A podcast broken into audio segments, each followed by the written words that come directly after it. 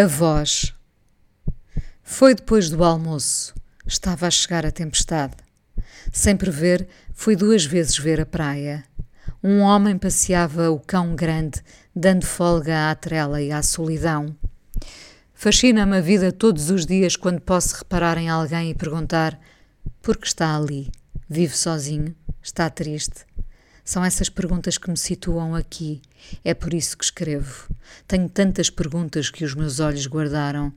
São elas que afastam as intempéries interiores tão súbitas como a tempestade que chegou hoje. Na praia, o dono do café olhava para o céu enquanto mandava arrumar a esplanada. As ruas já estavam desertas e o vento assobiava nos cartazes desbotados que prometeram o verão. Naquele café, há 40 anos, eu levava uma moeda como se fosse uma libra de ouro guardada meia vida para depois comprar um gelado que sobrevivia 10 minutos. Ficava ali, hesitante, olhando para a máquina rudimentar dos sorvetes ou a arca envidraçada que se abria para entregar o meu prémio. Os nossos olhos brilhavam quando por fim tínhamos direito ao gelado. Qual seria? Aquele que não desse troco à moeda entregue. Lembro-me de ver os rapazes cuidados da cidade que vinham de peito aberto viver as aventuras de verão. Eu pressentia que nunca olhariam para mim. E, no fundo, vivi parte da vida assim.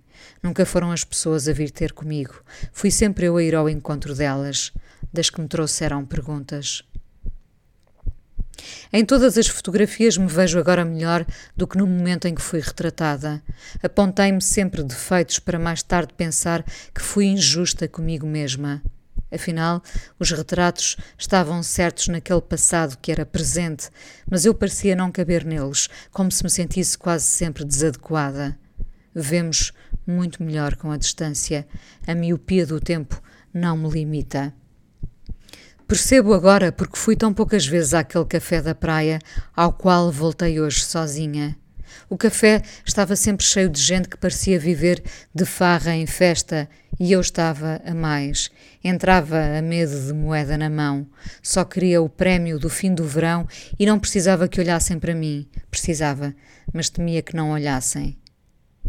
Só tive voz mais tarde, quando já não eram os gelados que me consolavam, mas as respostas que não se fabricam em máquinas artesanais. No café, hoje, com a chegada da tempestade, as cadeiras eram encavalitadas com pressa e lá dentro um homem de queixo caído no pulso parecia fazer parte da mobília. Talvez estivesse lá desde sempre. Se calhar fui eu que não reparei nele há 40 anos, desde esse momento em que eu subia o areal no incômodo do sal colado às pernas, por onde escorreria depois o sorvete retido.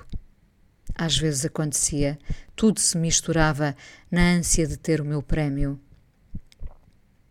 O homem de queixo caído nem olhou para mim. Olhar baço, gasto pelo tempo. Na minha aparição improvável ao fim de tantos anos, espreitei cada recanto.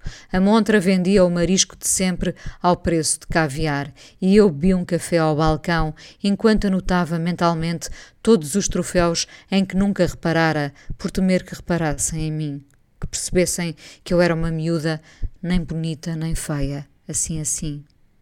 Eu não vinha para a praia de peito aberto quando tantos nós da existência me apertavam. Nem sei qual era a minha voz quando me sentia desadequada. Sei que anos mais tarde foi essa voz que me defendeu e me deu sentido, como se a vida reparasse por fim em mim e puxasse de uma cadeira para me sentar no centro de tudo. Até ter uma voz, contei as histórias todas para dentro de mim para não me sentir desadequada, para que não reparassem em mim, temendo não ser tão bonita como eles achavam que eu devia ser. Hoje, no café, antes da tempestade, fiz um ajuste de contas com o tempo. Não, não havia nada de errado comigo. Era só uma miúda à procura de um lugar para me sentar no centro de tudo e poder deixar de contar as histórias para dentro de mim.